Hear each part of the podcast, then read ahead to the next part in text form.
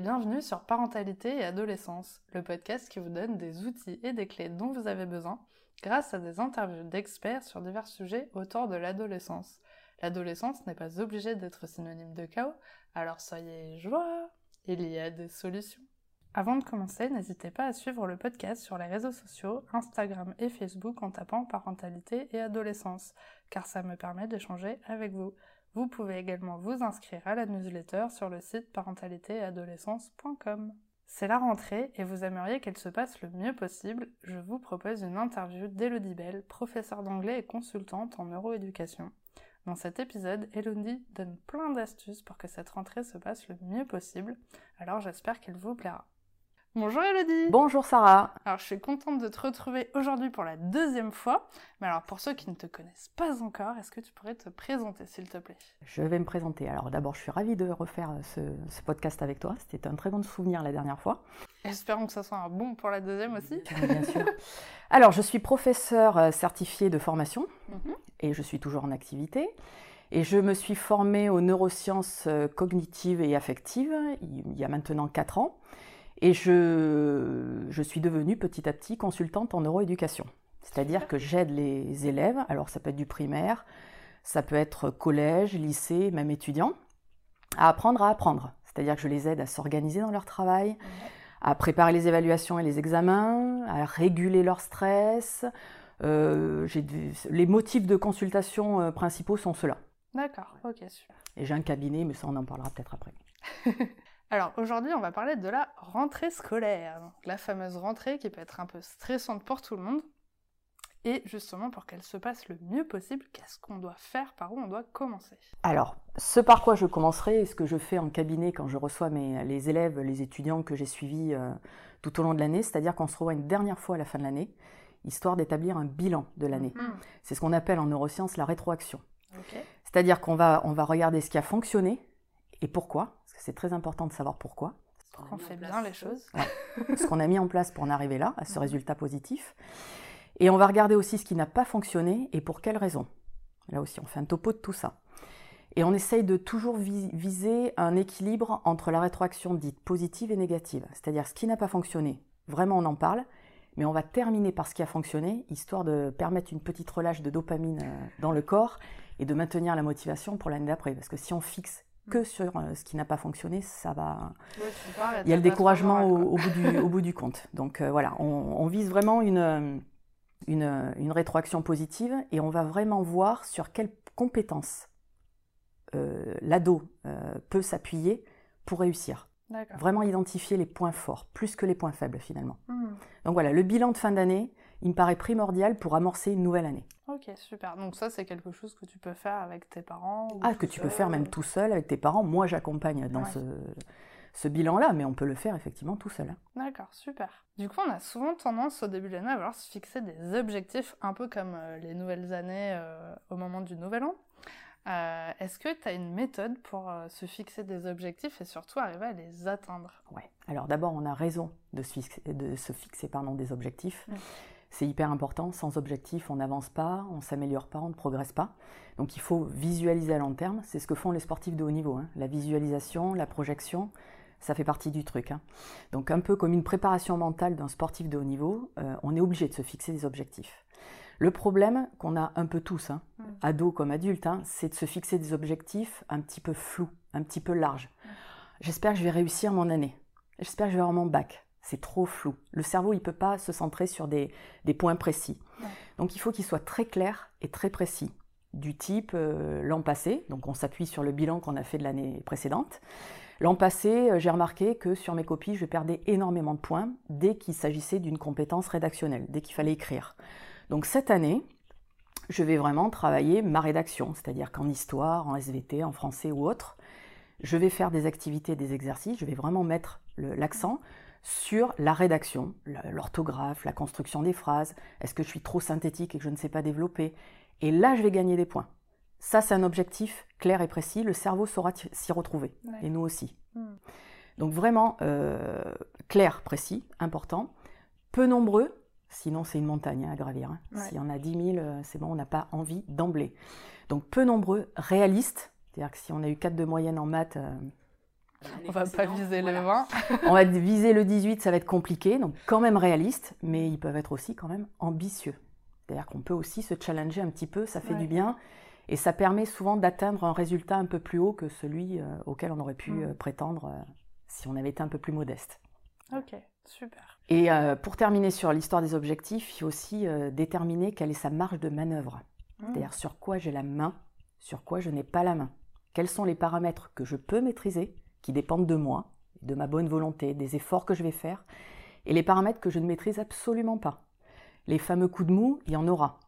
Tout au long de l'année, il faut les prévoir. Ça aussi, ça fait partie de la visualisation. Il faudra les accepter.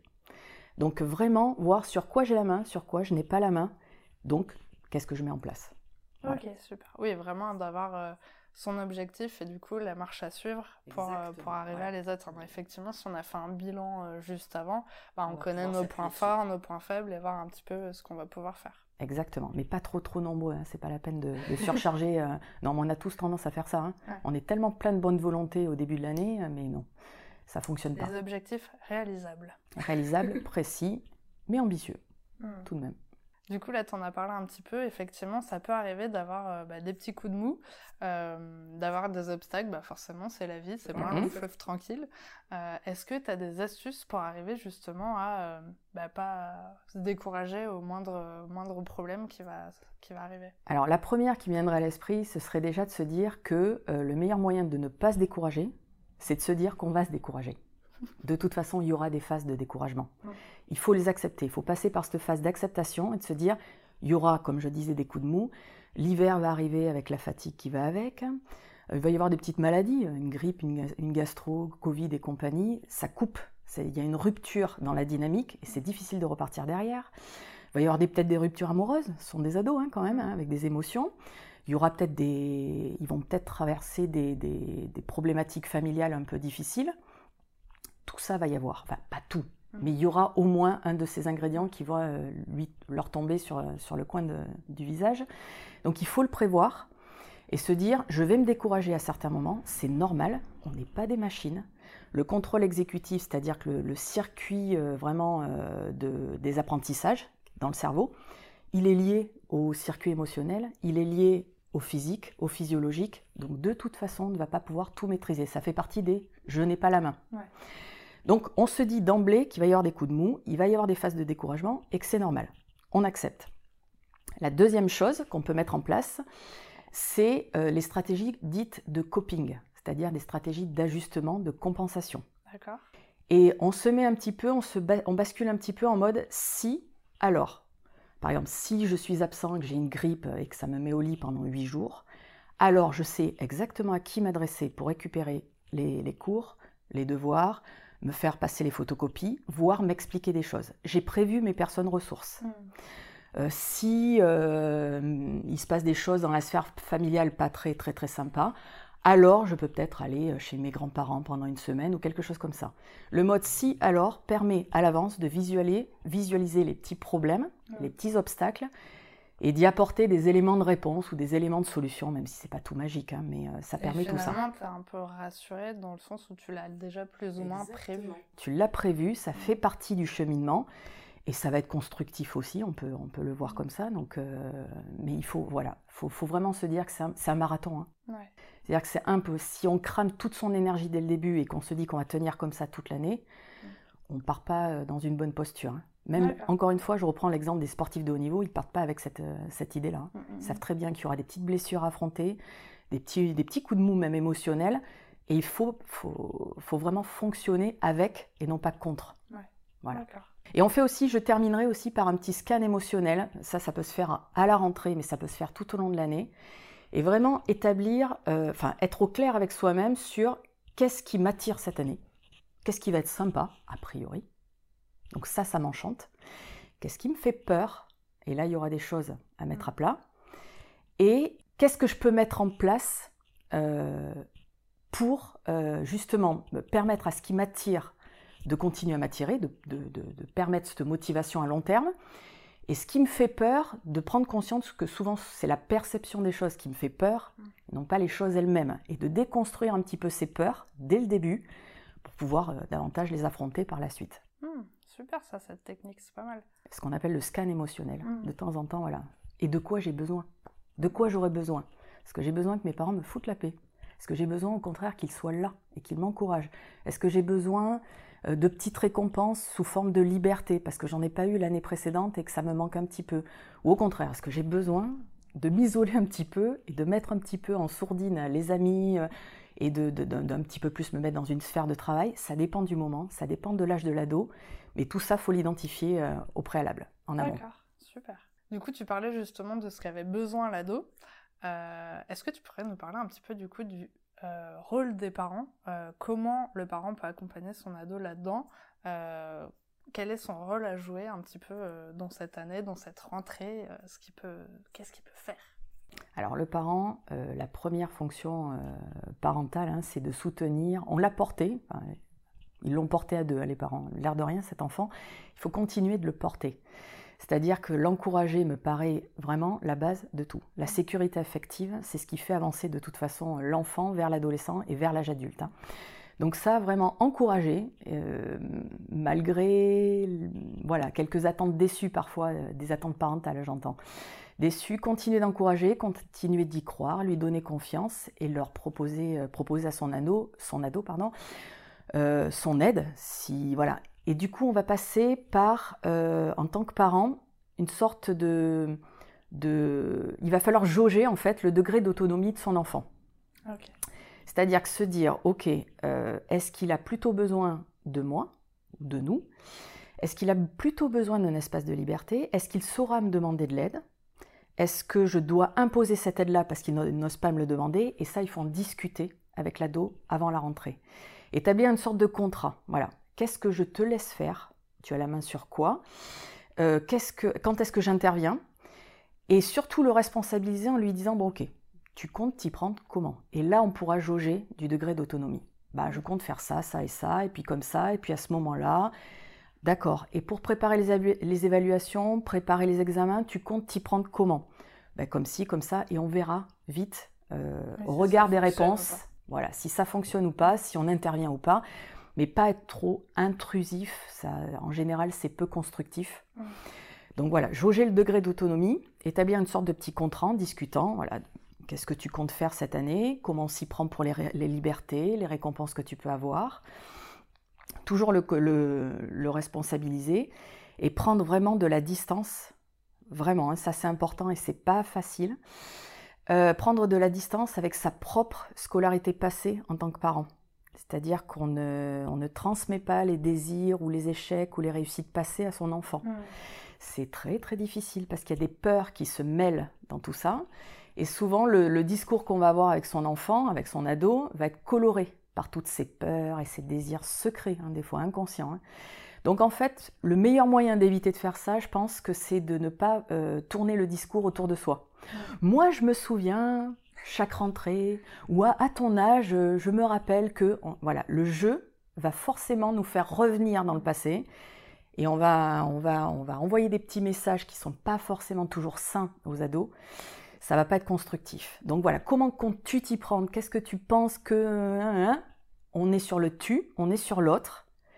Euh, et, vraiment, on est sur la rentrée de l'ado et pas un vécu de ses propres rentrées euh, antérieures. Et puis en plus de lui poser la question comme ça, ça le met aussi en action. C'est lui l'acteur un petit peu de, de sa rentrée, de sa vie. Et, et je pense que le faire comme ça aussi, ça permet aux parents de se positionner directement aussi comme la personne qui est à côté, qui est là pour le soutenir et qui est là pour qui tient la main ou qui lâche la main de temps en temps, mais qui, qui n'y va pas euh, de ces injonctions euh, ou, euh, ou, reproches des fois. J'espère que ça ne sera pas comme l'année précédente ou voilà, on, va vite tomber dans ce genre de discours et là vraiment ça, ça n'apporte rien. Oui, puis ce qui est bien, c'est que même si par exemple au début de l'année on se dit bon ok on va le laisser euh, faire ça tout seul et on verra bien ce que ça donne, bah, si ça fonctionne pas on peut toujours euh, changer de méthode et, euh, c'est pas grave, il n'y a rien qui est défini. Mais à un moment donné il faut laisser un petit peu voilà, une part d'espace et de, et de confiance à cet ado qui de toute façon chemine vers l'âge adulte. Hein. Donc on avait vu ensemble dans un premier épisode l'environnement de travail qui était aussi quelque chose de très important. Donc si jamais vous n'avez pas eu l'occasion d'écouter cet épisode, vous pouvez y aller, c'est le numéro 74, on parle d'apprentissage et d'environnement. Est-ce que tu aurais envie de rajouter quelque chose à ce propos? Ben En fait, pas vraiment. Hein. Parce que cet épisode était très complet. Cet épisode était très bien, très complet. C'était parfait. Non, mais ce sont toujours les mêmes conseils. C'est-à-dire que, et d'autant plus à la rentrée, c'est-à-dire que l'épisode tournait sur les devoirs à la maison. Mhm. Donc il fallait un bureau rangé. Hein. on avait fait tout l'espace de travail. Pour la rentrée, ça va être exactement la même chose. Et c'est complètement le moment de ranger le bureau. C'est-à-dire mmh. que là, l'été est passé, il y a deux mois, donc le bureau aura servi à tout sauf à travailler. On aura posé les affaires sales, ce sont des ados, des affaires propres aussi, hein, que les parents ont gentiment euh, lavé et repassé. Euh, on aura posé n'importe quoi dessus, donc il va être encombré, mais il n'aura pas servi à travailler, et c'est le but. À un moment donné, on a un petit peu décontextualisé tout ça, dématérialisé tout ça, on en a fait autre chose. On reprend la main sur ce bureau, on le range, le strict minimum dessus, on ne surcharge pas. Proche de la fenêtre, ce serait bien pour une lumière naturelle. Et puis ce qu'on appelle la tension réparatrice, c'est-à-dire qu'on regarde dehors, on lève le nez, on le fait tous naturellement. Hein. Le cerveau a besoin de ça.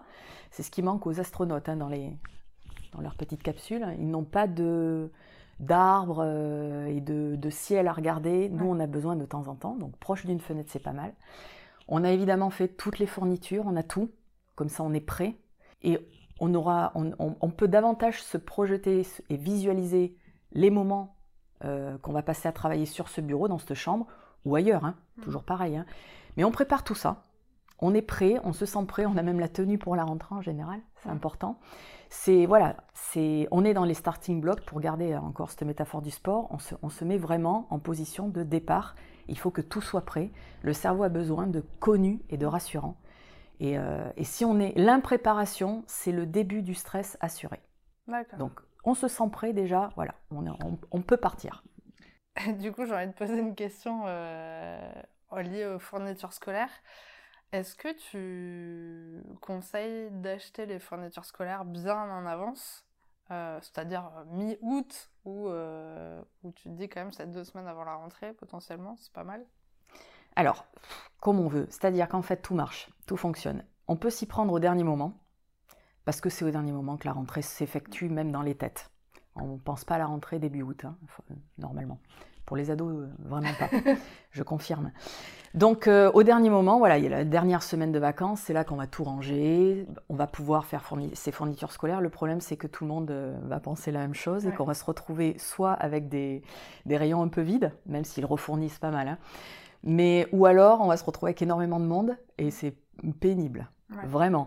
Donc, si on le fait un peu en avance, forcément, on est un petit peu plus, euh, c'est un peu plus décontracté. Mais tout fonctionne. C'est pas vraiment le moment des fournitures scolaires qui va lancer quand même la rentrée. Hmm.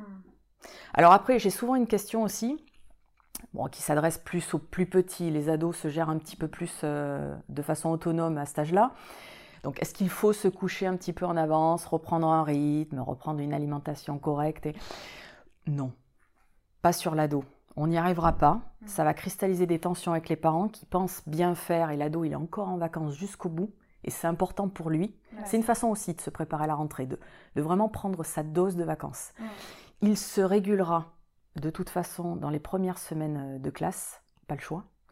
On le fait tous hein, en tant qu'adulte quand on reprend le travail. Euh, j'ai rarement vu un adulte quelques jours avant se dire je vais me coucher à 21h pour vraiment bien me réguler, j'arrête de prendre l'apéro, je mange que... Non, c'est pas possible. Mm. Donc on prend sa dose de vacances, néanmoins on se prépare. Par contre, une fois la rentrée passée, le sommeil, ça reste primordial. L'alimentation, c'est très important aussi, euh, surtout au moment des bouleversements euh, hormonaux de l'adolescence et euh, le sport. Et tout ça, ils le reprendront de façon naturelle à la rentrée. On va leur laisser 2-3 semaines pour s'adapter. Le cursus scolaire est fait pour ça aussi.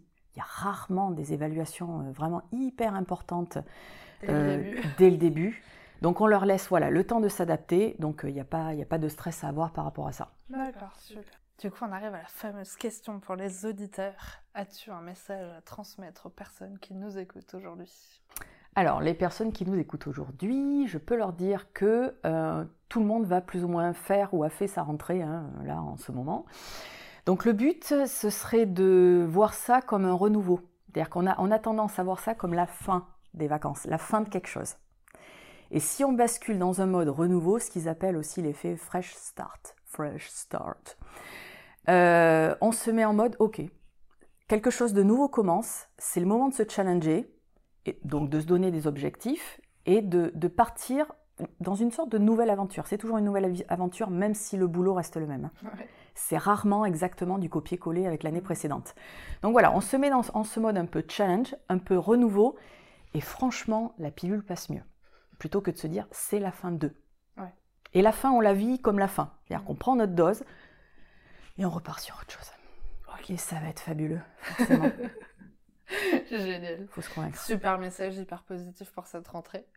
Et du coup, pour finir, comment pouvons-nous te contacter? Est-ce que tu es présente sur les réseaux? Dis-nous tout. Alors, pour me contacter, vous aurez toutes les infos sur mon site. Ça s'appelle homéostasie, sans accent, neuroéducation.fr. Vous aurez mon numéro de téléphone, mail.